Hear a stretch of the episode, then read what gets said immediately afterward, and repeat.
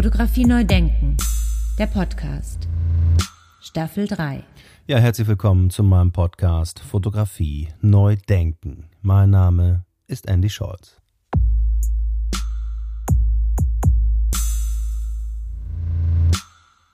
Ja, mein heutiger Gast äh, wurde 1967 in München geboren und hatte unter anderem von 2006 bis 2015 eine Professur für Kunstwissenschaft und Medientheorie an der Staatlichen Hochschule für Gestaltung in Karlsruhe.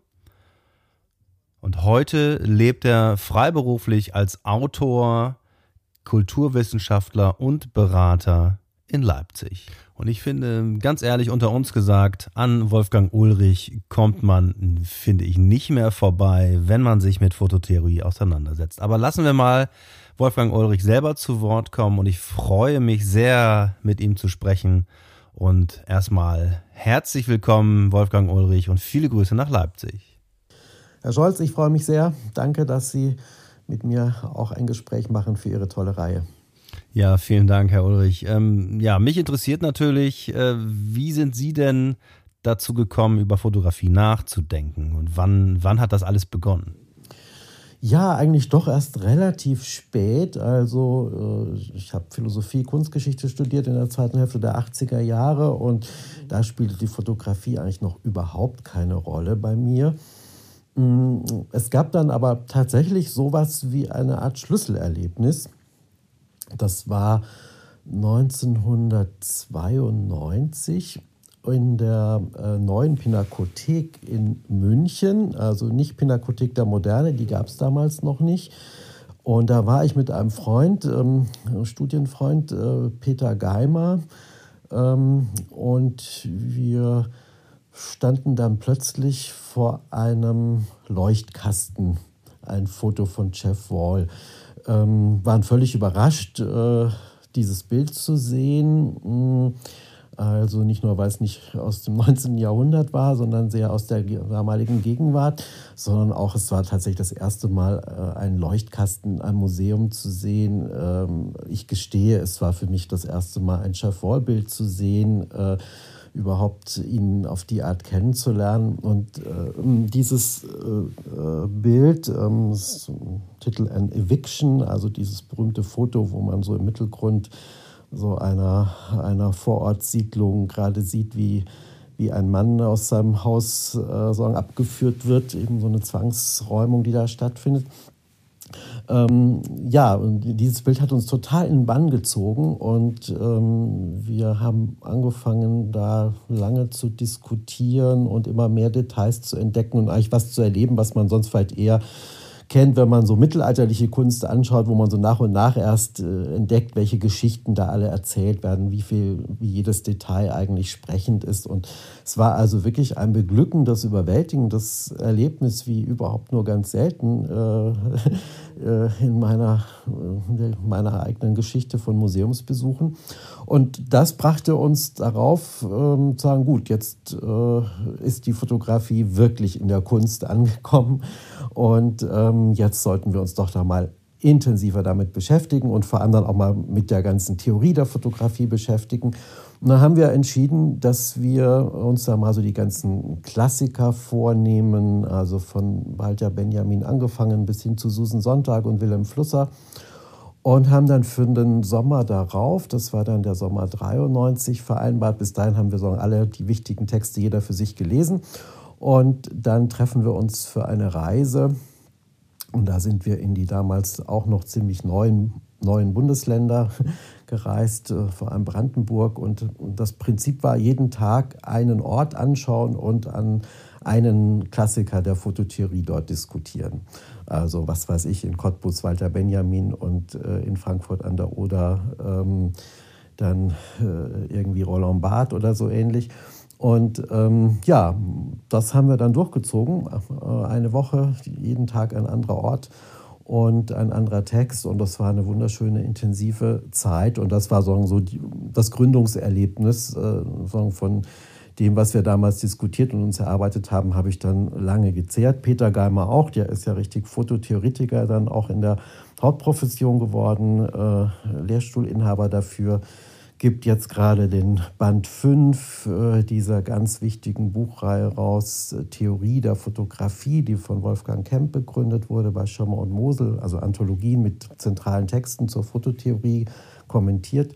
Mm, also, das war sagen für uns beide durchaus eine folgenreiche Reise, aber der Ursprung und Ausgangspunkt dafür war eigentlich diese überraschende und wunderschöne Begegnung mit dem einen Foto von Jeff Wall. Sehr schön, sehr schön. Jetzt nochmal nachgefragt, äh, dass Sie aber in, in, in den Ostbundesländern darüber nachgedacht haben, das hatte jetzt keinen Bezug zu den Texten von Roland Barth, Susan Sonntag, Walter Benjamin und so weiter. Nein, das hätte auch woanders stattfinden können. Es hat, sagen wir mal, vielleicht sich noch besser eingeprägt im Gedächtnis, wenn man so, solche Texte dann nochmal bespricht an einem Ort, der auch neu ist für einen. Man, also es verankert sich besser im Gedächtnis, als wenn das wenn wir sagen, an unseren üblichen Wohnorten äh, vielleicht äh, nur über dieselben Texte geredet hätten. Ja, das war Anfang der 90er Jahre, das haben Sie gerade schon so schön gesagt. Ähm, da haben Sie noch studiert, richtig? Und hatten Sie sich schon mit Fotografie auseinandergesetzt? Das war die Phase, wo ich äh, äh gerade meine Doktorarbeit geschrieben habe in, in Philosophie über das Spätwerk von Martin Heidegger, also was äh, völlig anderes. Gut, das Wort äh, Fotografie oder Negativ äh, taucht auch mal bei Heidegger irgendwo auf, ein, zweimal in seinem Gesamtwerk, aber ähm, auf die zwei Stellen hat man sich natürlich dann auch mal gestürzt, aber an sich ähm, war das jetzt davon völlig unabhängig. Mm, aber mm, es war mir da vielleicht schon klar in der Phase, dass ich mich in meinen äh, weiteren Interessen doch stärker nochmal auch auf die Kunst und auf die Bildgeschichte äh, stürzen werde, konzentrieren werde. Und ähm, was ich halt auch schon abzuzeichnen begann, war, dass ich mich gerade auch eher auch mit soziologischen Fragestellungen für Bilder vor allem interessiere. Und das war dann auch das, was später, glaube ich, am prägendsten wurde, auch was mein Interesse für Fotografie anbelangt. Gab es da so einen Moment, wo es Sie gepackt hat, dass Sie gemerkt haben, ich muss mal die Fotografie auch mal so ähm, gesellschaftswissenschaftlich, soziologisch betrachten oder wo Sie gemerkt haben, dass die Fotografie genau das leisten kann, nämlich das zu zeigen vielleicht? Also als wir da dann diese ganzen äh, Theorietexte gelesen haben, haben wir ja auch, äh, war uns dann ja auch nochmal schnell bewusst geworden, dass Fotografie äh, jetzt ja äh, sagen, sehr viele Orte, sehr viele Funktionen auch schon in ihrer damals gut 150-jährigen Geschichte hatte. Und ich habe mich dann nicht nur interessiert jetzt für die, für die Frage, ist jetzt Fotografie Kunst oder ab wann ist sie Kunst oder ab wann galt sie als Kunst. Äh, das war damals sicher auch noch eine sehr heiß diskutierte Frage, sondern hat mich zum Beispiel auch interessiert eben für, für die möglichst äh, sagen, alltäglichen und banalen Formen von Fotografie. Also wo taucht überhaupt Fotografie auf? Wir haben dann zum Beispiel auch so Spaziergänge gemacht, wo wir ganz systematisch erfasst haben, sagen, jedes fotografische Bild, ähm, ob das eine äh, als äh, Aufkleber an einer äh, Laternenmast war oder ob das als Werbeplakat irgendwo war oder ob das als äh, irgendein Motiv auf einem Konsumprodukt war, das im Müll lag oder so. Also und haben da mal so versucht, so ein bisschen eine, Bestandsaufnahme zu machen. Wo tauchen überhaupt fotografische Bilder auf? Und ähm, da ist natürlich klar, dass, äh, dass das da um ambitionierte Bilder geht oder gar um Bilder geht, die Kunstanspruch haben. Das ist der aller, aller seltenste Fall. Also Fotografie ist primär mal ein Medium auch für viele alltägliche kommunikative äh, Funktionen.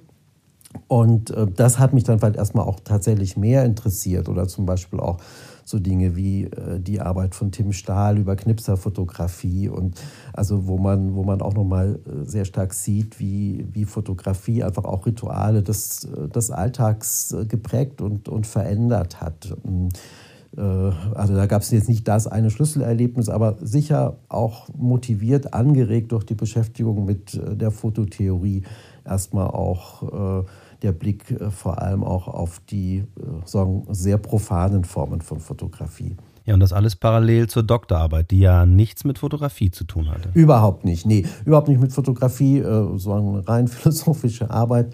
Und aber so nachdem ich die Promotionsphase abgeschlossen hatte, war ich dann ähm, freiberuflich tätig. Ähm, also ich habe damals sehr viel mit, mit jungen Künstlerinnen und Künstlern zusammengearbeitet, ähm, Katalogtexte für die geschrieben, Einf Eröffnungsreden gehalten. Und da waren natürlich auch Leute dabei, die unter anderem oder ausschließlich äh, mit Fotografie gearbeitet haben. Insofern spielte das da sicher auch immer, immer eine Rolle und eher für mich mal so Uh, unabhängig von konkreten Aufträgen habe ich mich äh, eigentlich weiter beschäftigt, auch gerade mit diesen eher alltäglichen, profanen Formen von Fotografie, ohne damals noch zu wissen, ob daraus je irgendwie was Weitergehendes würde. Das war nicht so einfach, oder? Oder ergab sich das schon, dass Sie schon damals davon leben konnten? Also, das war natürlich nicht so einfach, da haben Sie völlig recht. Ähm, ich hatte so ein bisschen einen Puffer ich hatte sagen, das äh, sagen, aus, aus, aus einer äh, mangelnden Fähigkeit ist dann sagen, ein Vorzug entstanden. Ich, ich, hatte nämlich nie Ideen als Kind und Jugendlicher, wofür ich eigentlich mein Taschengeld ausgeben soll. Ich war schlicht äh, unfähig, Geld auszugeben. Das heißt, ich hatte mein Taschengeld vom sechsten Lebensjahr an gespart ähm, und also mehr so aus, aus Versehen. Und die Summe war dann gar nicht so wenig, ähm, als ich äh, Ende 20 war und fertig mit dem Promovieren. Ich wusste, ich kann davon mindestens ein Jahr leben. Also ich habe ein, eineinhalb Jahre Zeit, um, um mir ein bisschen was aufzubauen. Und ähm, ja, das hat dann gerade so gereicht. Das Taschengeld war, wurde weniger und ähm, dann aber so nach und nach die Aufträge mehr. Und mm, ja, so nach eineinhalb, zwei Jahren lief das eigentlich ganz gut. Und eben vor allem, muss ich sagen, dank dann der zunehmenden Kontakte zu jungen Künstlerinnen und Künstlern. Ich, ich war dann Mitprofiteur von deren Stipendien und deren äh, Förderpreisen und deren Katalogförderungen. Und da konnte ich sozusagen äh, auch mitfinanziert werden. Und äh, dann haben sich dann nach und nach weitere Kontakte ergeben und äh, man konnte an Orten schreiben, wo es dann auch halbwegs äh, anständig dafür Geld gab. Und dann bin ich auch immer weiter reingerutscht, wieder Richtung Wissenschaft und äh, gab es die ersten Lehraufträge und ähm, ohne das also beabsichtigt zu haben, ist dann ja doch noch so eine Art akademische Karriere draus geworden. Ähm, und so dass ich dann auch da zehn Jahre mal eine Professur hatte in Karlsruhe an der Hochschule für Gestaltung, bis aber dann doch wieder der Wunsch, frei zu arbeiten, freiberuflich zu arbeiten, übermächtig wurde und ich das dann auch wieder aufgegeben habe. Und ähm, ja. Also Sie haben von sich aus die Professur sozusagen niedergelegt. Genau, also ich hatte die von 2006 bis 2015 und die ersten Jahre waren, waren sehr äh, bereichernd im Sinne, ich konnte Dinge machen, die ich alleine nicht tun konnte. Man kann mit Studierenden zusammen Ausstellungen machen, Projekte machen. Äh, man hat natürlich eine Infrastruktur in der Hochschule, die man für, für Dinge nutzen kann. Das, das ist sehr sehr schön. Da kann man eben manche Art von Arbeit tun, die sonst nicht möglich wäre. Aber dann hat es natürlich auch Nachteile, dass man doch, gerade wenn man länger an einer Institution ist, sehr stark eingebunden ist, viele Rücksichten nehmen muss, ähm, sehr viel andere Arbeit noch hat, die jetzt von der sogenannten eigentlichen Forschungsarbeit ablenken. Und äh, der Wirkungsgrad war einfach nicht mehr so groß und meine alte Sehnsucht doch eher ein ein freier, unabhängiger, ungebundener Mensch zu sein, ist einfach so von Jahr zu Jahr wieder größer geworden. Und irgendwann wo also der, der Point of No Return erreicht, wo, wo klar war, jetzt äh, äh, kann ich mir das nicht mehr äh, diesen, aus dem Kopf schlagen, ähm, da wieder, wieder frei zu arbeiten. Sehr schön. Jetzt ganz kurz zur Professur. Woran haben Sie geforscht? Ähm, letztlich schon auch sehr viel ähm, Kunst- und Bildsoziologische Fragen. Also ähm, auch da kam die Fotografie natürlich immer wieder ins Spiel, aber jetzt nie ausschließlich. Aber zum Beispiel habe ich in der Zeit auch ähm, das äh, Buch geschrieben, Raffinierte Kunst, Übungen vor Reproduktionen wo mich äh, vor allem schon auch interessiert, äh, wie, wie hat, haben eigentlich die jeweils sagen, führenden Reproduktionsmedien von Kunst äh, die Kunst selber beeinflusst. Und gerade natürlich der große Wandel von dem, vom Kupferstich als Leitmedium äh, der Reproduktion oder auch der Lithografie als Leitmedium der Reproduktion hin zur Fotografie als Leitmedium der Reproduktion, das hatte ja große Folgen für die, für die äh, Entwicklung auch, auch der Kunst. Also man könnte sich zum Beispiel äh, viele Formen abstrakter Kunst nicht vorstellen, wenn äh, die Reproduktionsmedien äh, irgendwie noch der Kupferstich äh, oder die Lithografie wären weil man einen Mark Roscoe oder einen Barnett Newman überhaupt nicht in solchen Reproduktionsmedien angemessen wiedergeben könnte. Also ähm, die, die Kunst ist sehr viel stärker abhängig von ihren jeweiligen Reproduktionsmedien, als ihr selbst oft vielleicht bewusst ist oder als sie das oft eingestehen möchte. Das war, sagen wir mal, so eine der Leitthesen in diesem Buch. Und ähm, ja, da habe ich mich sehr viel beschäftigt mit den ganzen Diskursen, auch über Fotografie als, als Reproduktionsmedium. Das war also etwa eine Arbeit, die in, in diesem Zeitraum entstanden ist, als ich in Karlsruhe war. Ja, springen wir nochmal zurück in die 90er Jahre, als Sie zum ersten Mal den Leuchtkasten von Jeff Wall im Museum gesehen haben. Wie haben Sie denn den Paradigmenwechsel analog-digital erlebt. Denn Jeff Wall zum Beispiel war ja auch schon jemand als Künstler, der ganz früh die digitalen Bildbearbeitungsmöglichkeiten genutzt hat. Ja, also das war für mich schon auch von, von Anfang an ein, ein Punkt, der mich sehr interessiert hat, was sich äh, dadurch verändert, war mir auch vielleicht gerade, wenn ich von der alten Fototheorie kam, klar, dass das jetzt eine ganz andere Art von Bildlogik ist, die digitalen Bilder. Ähm, ich habe 96 für die Fotogeschichte dann einen Aufsatz geschrieben, wo ich äh, den Vorschlag gemacht habe, dass man, dass man auch so schon in der Schreibweise unterscheiden sollte. Also Fotografie mit PH sollte man vielleicht für die analoge Fotografie verwenden und Fotografie mit F für die digitale, um also schon in der Schreibweise deutlich zu machen, dass es eigentlich zwei ganz unterschiedliche Arten von Bildlichkeit sind. Und die digitale, das, was man digitale Fotografie nennt, sich ja erstmal vielleicht nur so Mimicry-mäßig an die analoge angepasst hat, um um da so eine Anschlussgenauigkeit zu schaffen oder so, so zu suggerieren auch, dass das jetzt irgendwie genau dasselbe nur mit anderen Mitteln sei. Aber das fand ich von Anfang an eigentlich nicht der Fall und ähm, fand es erstmal vielleicht sinnvoller, digitale Fotografie eher sagen, in die Geschichte von Malerei oder von anderen Bildmedien auch einzuordnen und eigentlich schon den Sonderfall der analogen Fotografie auch zu, zu betonen. Und das war halt so mein, mein Anfangsimpuls. Und ähm, vielleicht auch deshalb habe ich von Anfang an eher immer auch geguckt, äh, wo wird die digitale Technik genutzt, um vielleicht auch nochmal so andere Ästhetiken, die so von der fotografischen abweichen oder sie erweitern oder sie nochmal äh, in irgendeiner Weise äh, variieren also wo, wo, wo wird das eigentlich praktiziert?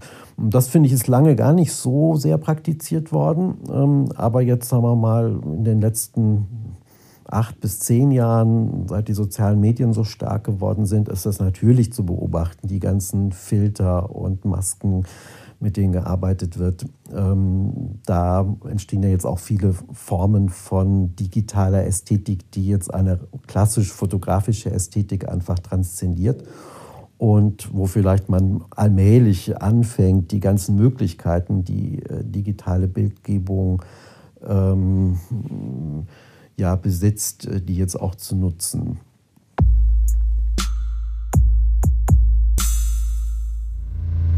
Ja, die Arbeitsweise musste sich radikal verändern. Wenn ich auch daran denke, 2001 äh, musste sich die journalistische Fotografie plötzlich damit auseinandersetzen, äh, dass die Daten schneller übermittelt werden, dass die digitalen äh, Kameras aufkamen und dann äh, schneller übermitteln konnten.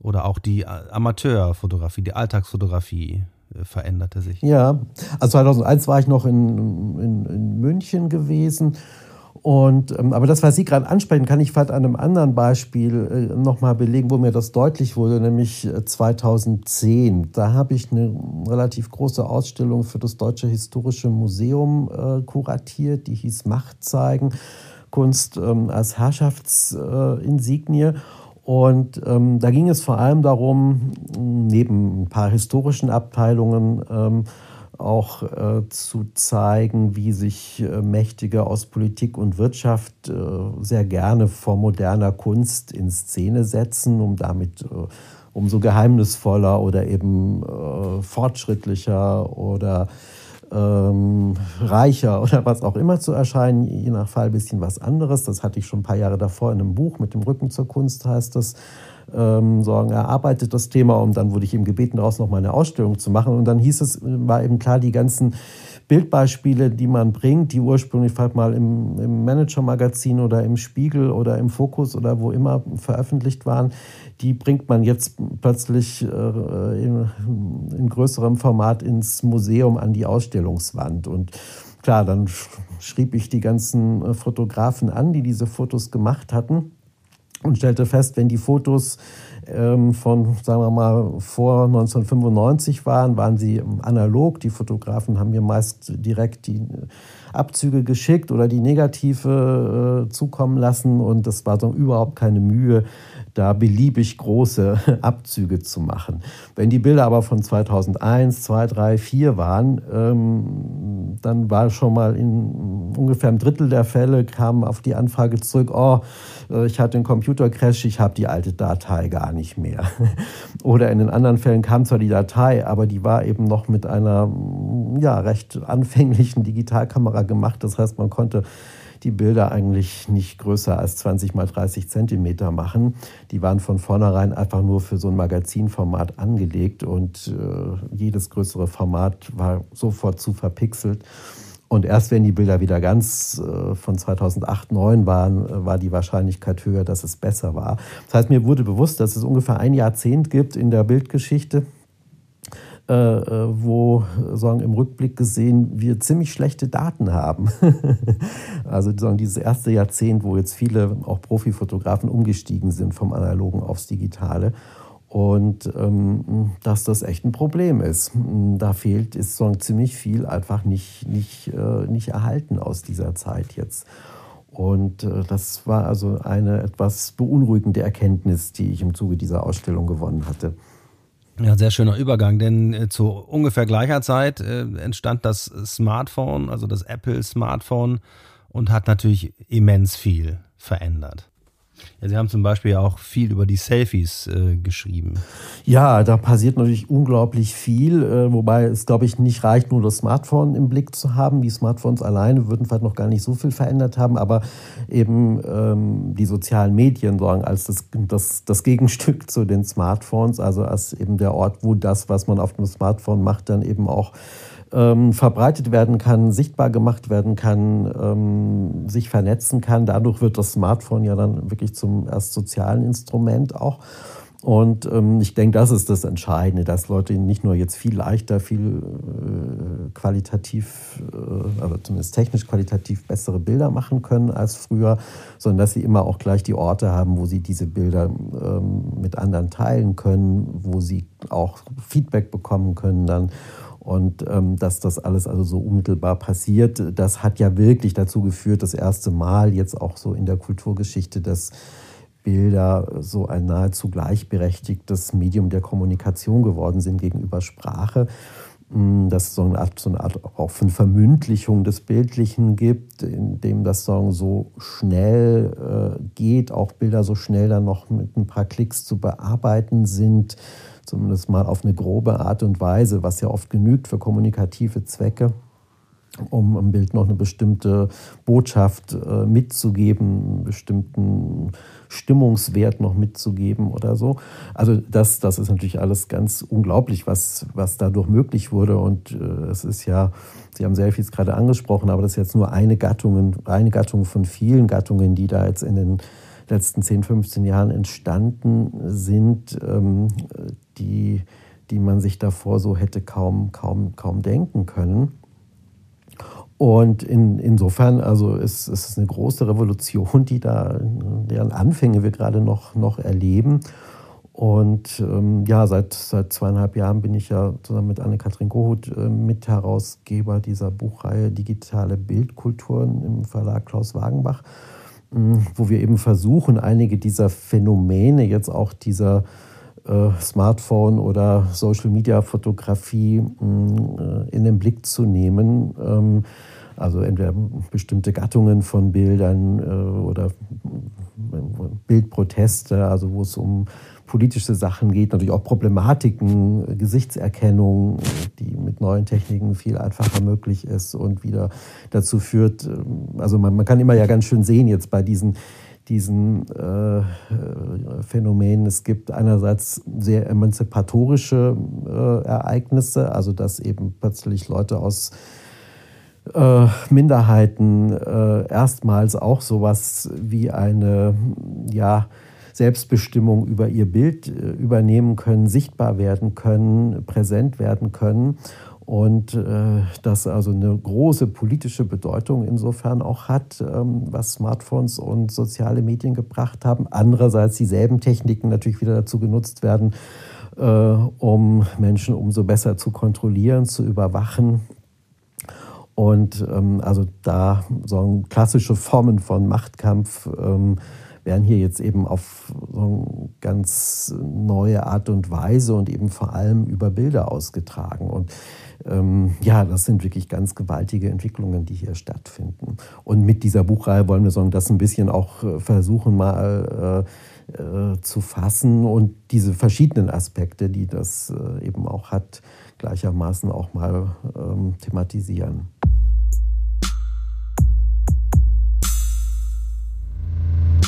Sie sind für mich ja auch insbesondere eine interessante Figur, weil sie eben genau diese Alltagsfotografie und äh, diese ganze ganze äh, Gegenwärtigkeit der Fotografie mit berücksichtigen und äh, trotzdem aber mit beiden Beinen in der Kunstgeschichte stehen, aber eben auch genau das damit reinholen und dann über Fotografie nachdenken.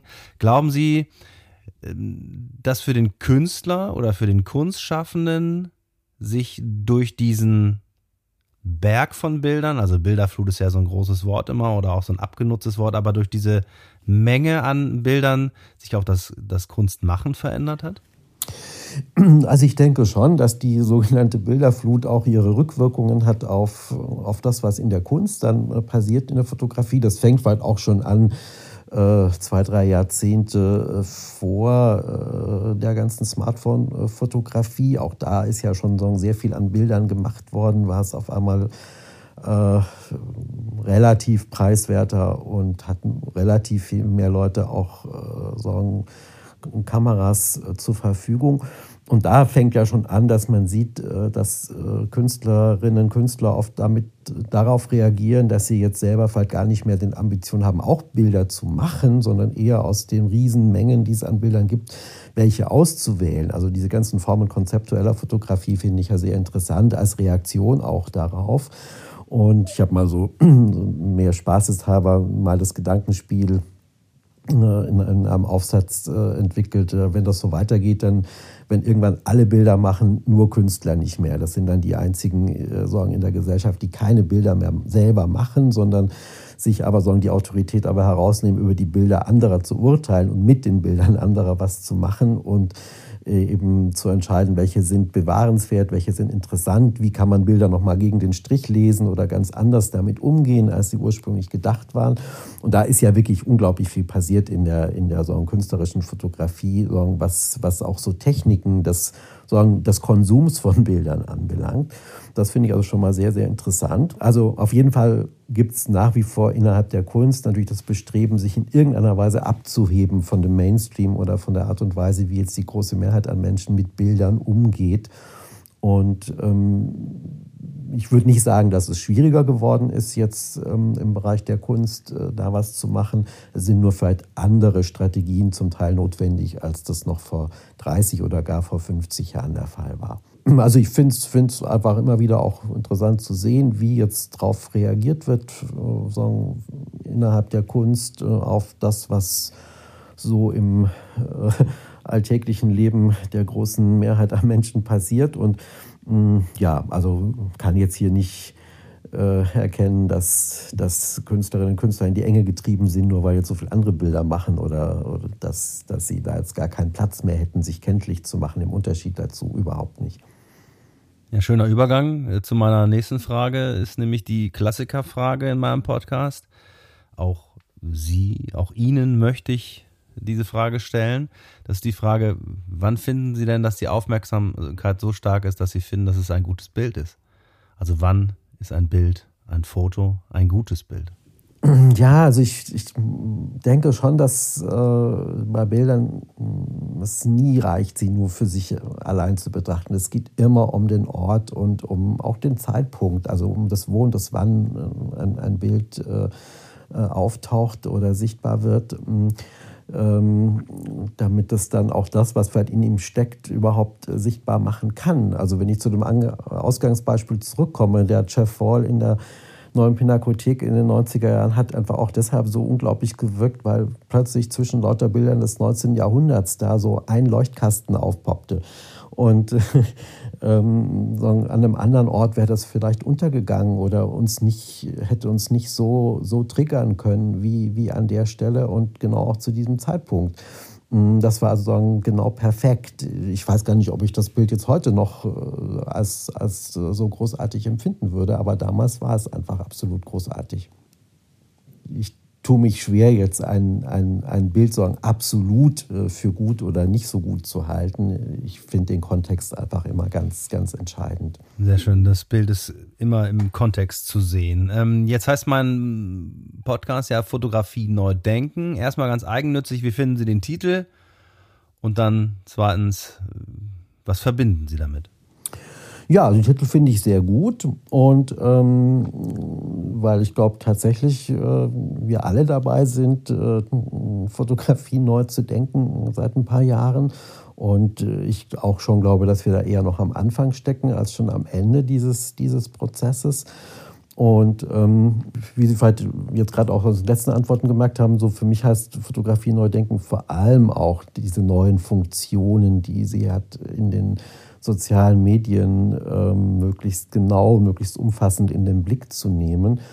Und ähm, zugleich ist dann immer die Frage, ist es Fotografie Neudenken oder ist es das fotografische Neudenken oder das fotografische Bild Neudenken oder überhaupt Bildlichkeit Neudenken?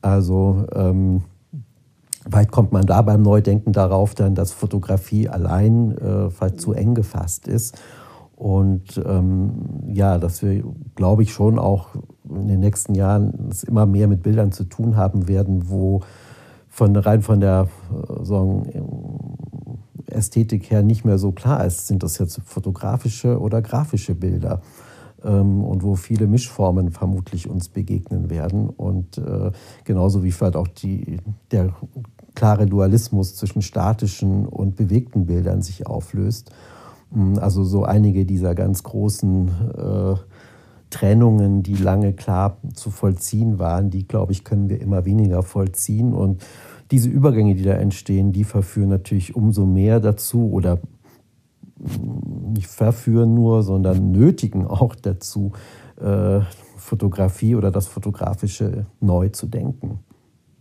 Fotografie neu denken, der Podcast. Ja, vielen Dank. Genau deswegen mache ich diesen Podcast. Vielen Dank, Herr Ulrich.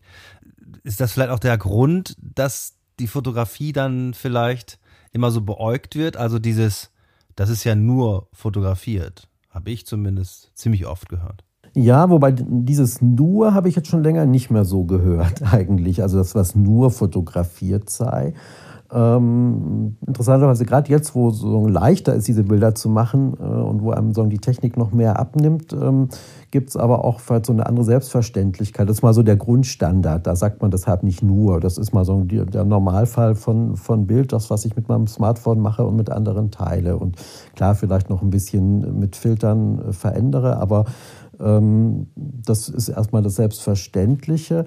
Äh, und klar, dann gibt es andererseits vielleicht den Argwohn, ob was zu manipuliert ist oder wie das jetzt genau gemacht ist und wo da vielleicht auch, auch Grenzen sind. Hm, weil ich auch da mich insgesamt eher wundere, wie wenig Argwohn im Umlauf ist. Also insgesamt ist mir schon vielleicht äh, zu viel Selbstverständlichkeit im Raum, wenn es um das Agieren mit all diesen Bildern geht.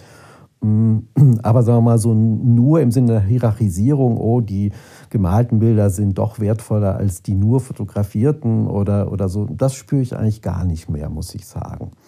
Ähm, vielmehr glaube ich schon, dass für alle Bilder gilt, ähm, damit sie wahrgenommen werden, damit sie ernst genommen werden, müssen sie in irgendeiner Weise auch eine äh, Autorität ja beanspruchen können. Und die entsteht aber doch dann sehr oft durch die Themen, durch die Inhalte, auch durch die Art der Vernetzung, die Bilder in die Bilder gebracht werden. Also Hashtags sind natürlich extrem wichtig, um zu signalisieren, wo man ein Bild verortet wissen will, was man damit vielleicht auch noch äh, für ein Statement, äh, für eine Aussage verknüpfen möchte. Und damit werden ja Bilder oft erst dann äh, sagen, bedeutsam oder dringlich.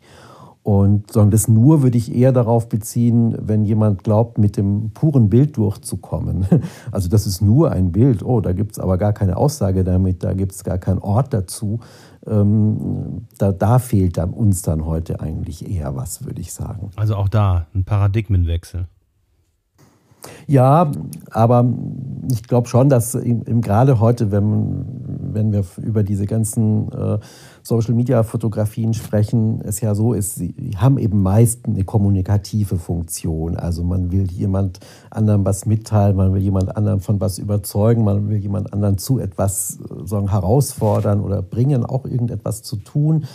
Und, und ähm, da ist es dann eben mehr als das bloße Bild. Da ist einfach der Kontext so wichtig. Und dadurch erst bekommt das Bild sagen, seine Botschaft, seine Dringlichkeit, seine Autorität, seine Geltung, wie immer wir das dann nennen wollen.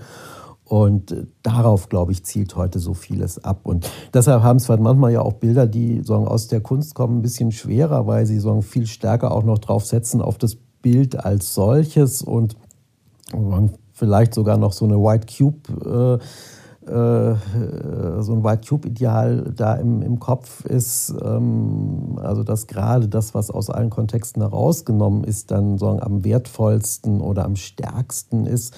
Aber ich glaube, diese Logik funktioniert heute nicht mehr. Das ist schon ein großer Paradigmenwechsel, den wir erleben, ähm, wo sagen auch die klassische Grenze zwischen Kunst und anderen Bereichen irgendwie so nicht mehr, nicht mehr gültig ist dass man letztlich auch von Künstlerinnen und Künstlern erwartet, etwas zu machen, was irgendwie eine Botschaft hat, dringlich ist, äh, aktivistisch ist im weitesten Sinne. Und äh, sagen, das ist letztlich die Logik, die uns durch die sozialen Medien aufgedrängt wird. Und hier droht vielleicht auch so ein neuer Uniformismus. Und ähm, hier ist es vielleicht auch eine Aufgabe von Kunst, sich davon auch abzusetzen, wenn sie so einen Eigenwert behalten möchte. Aber ich beobachte insgesamt eher so einen Gegentrend, also dass auch vieles dessen, was im Namen der Kunst stattfindet, vielleicht eher sich so dieser ähm, appellhaften, aktivistischen, kommunikationsorientierten Logik der sozialen Medien äh, an, annähert. Ja, was ja eine logische Konsequenz ist. Genau, genau. Mhm. Ja, wenn das immer mehr an Bedeutung äh, gewinnt, müssen wir dann noch viel früher den Diskurs führen, mit, mit Heranwachsenden zum Beispiel? Also an sich ja. Ich habe nur die Sorge, wenn wir das jetzt heute in die Schulen brächten, ähm, das äh, ist jetzt schon andersrum verteilt. Also da würde vielleicht die Autorität mancher Lehrperson sehr schnell äh, grundsätzlich leiden, wenn sie jetzt auch noch Bilderziehung machen müsste. Und äh, wo eben viele Digital Natives da schon sehr viel souveräner sind.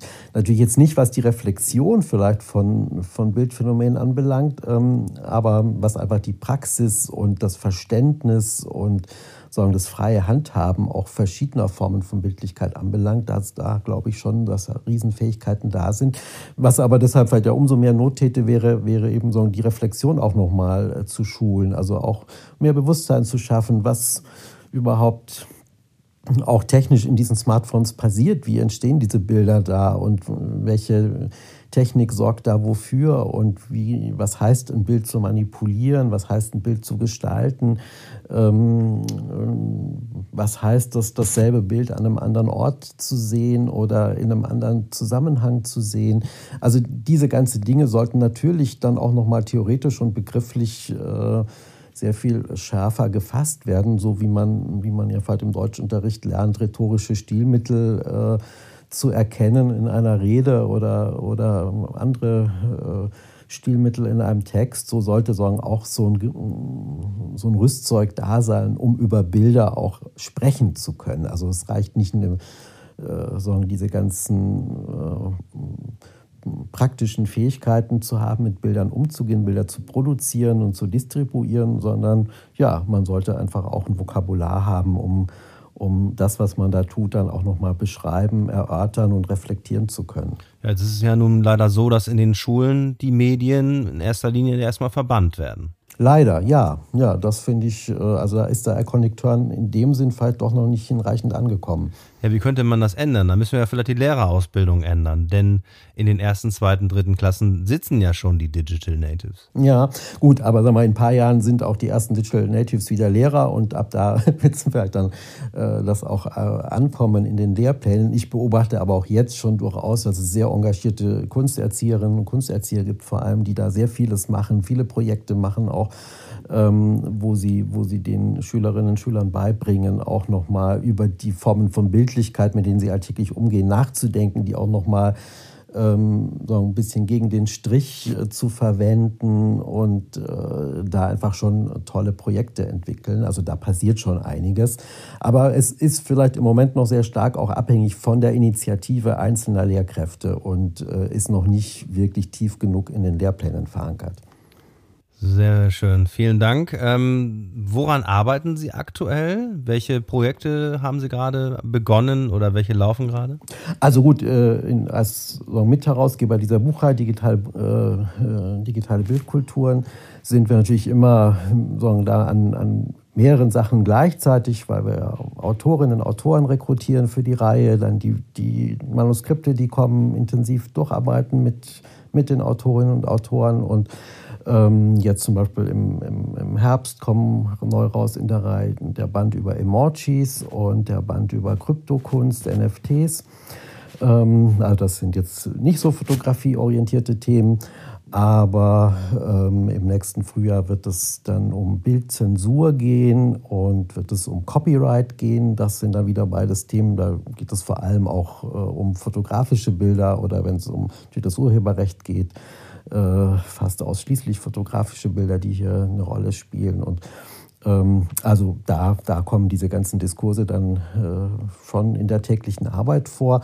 Selber bereite ich ein Buch vor, das so sich äh, ganz schlagwortartig gesagt mal beschäftigt mit all den Spielarten postautonomer Kunst, die seit einigen Jahren sehr dominant werden.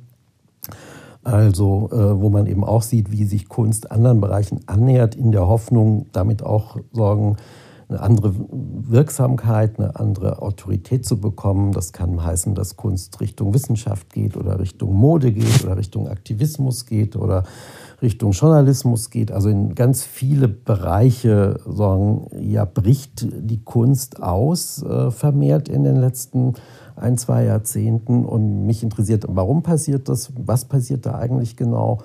Und ähm, ja, am Ende des Prozesses gibt es da überhaupt noch sowas wie eine eigenständige Kunst oder ähm, hat sie sich Sorgen äh, verbündet mit ganz vielen unterschiedlichen Partnern? Wow, okay. Ähm, jetzt mal nachgefragt, da würde ja auch die Dokumentarfotografie drunter fallen, die ja auf der Dokumente ausgestellt wurde. Ja, absolut, absolut äh, gehört da auch dazu. Also mich interessiert auch hier jetzt vor allem natürlich wieder, wie soziale Medien ganz neue Arten ja von Übergängen schaffen, indem eben alles so im selben Format auftaucht ist sagen, die Künstlerin und die Modemacherin und der Designer und der Aktivist äh, sind ja nur ein Bild voneinander entfernt jeweils. Und ähm, da sind die Übergänge sagen, liegen sehr nahe. Und ähm, entsprechend äh, ist es ja irgendwie auch logisch, dass wenn man das eine macht, man versucht, vielleicht vom anderen aber auch wahrgenommen und ernst genommen zu werden und sich dem vielleicht ein Stück weit anzunähern. Und diese Prozesse, äh, die passieren ja gerade sehr vielfältig. Äh, Kooperation ist ja so eins der, der Schlüsselworte, um unsere Gegenwart zu verstehen. Ja, oder Netzwerke, oder? Genau, ganz genau. Also das, was erstmal ja nur vielleicht eine, eine technische äh, Sache war, äh, ist eben jetzt eine hochsoziale tatsächlich Angelegenheit geworden. Ja, das hat sich ja in der Corona-Zeit jetzt auch nochmal verstärkt oder potenziert. Wie haben Sie eigentlich die Corona-Zeit bis hierhin erlebt? Ja, also ich dachte mir oft, wenn, wenn das zwei Jahrzehnte vorher gekommen wäre, äh, wäre das eine ganz andere Erfahrung geworden. Dann hätten wir keine Zoom-Konferenzen machen können, dann hätten wir nicht Milliarden von Stunden YouTube-Videos gehabt, dann hätten wir noch keinen Netflix gehabt. Ähm, ähm, dann hätten wir noch kein Instagram gehabt. Also es wäre Sorgen schon sehr viel härter gewesen, auf das herkömmliche öffentliche Leben zu verzichten.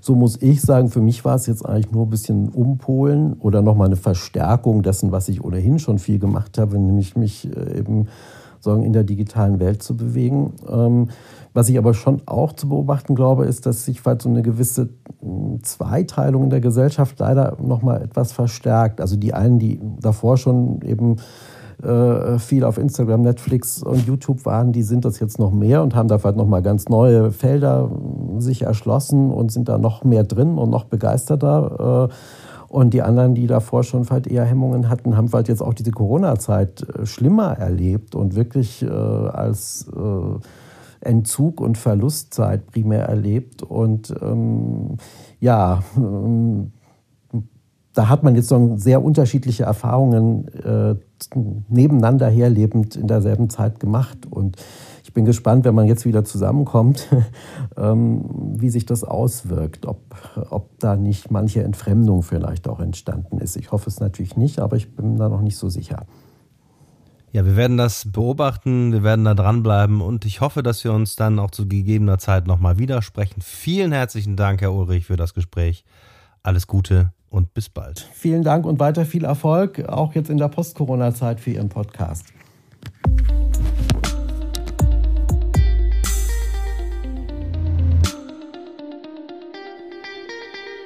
Ja, weitere und weiterführende Informationen zu Wolfgang Ulrich finden Sie in den sogenannten Show Notes zu dieser Episode zum Anklicken für Sie zusammengefasst. Oder Sie schauen auf seiner Blogseite, auf der Blogseite von Wolfgang Ulrich, von Dr. Wolfgang Ulrich, unter www.ideenfreiheit.wordpress.com. Auch diese Seite finden Sie natürlich in den Show Notes. Ja, da bleibt mir nur noch zu sagen, vielen herzlichen Dank fürs Zuhören, gesund bleiben und bis zum nächsten Mal, wenn es wieder heißt Fotografie neu denken, der Podcast. Eine Produktion von Studio Andy Scholz 2021.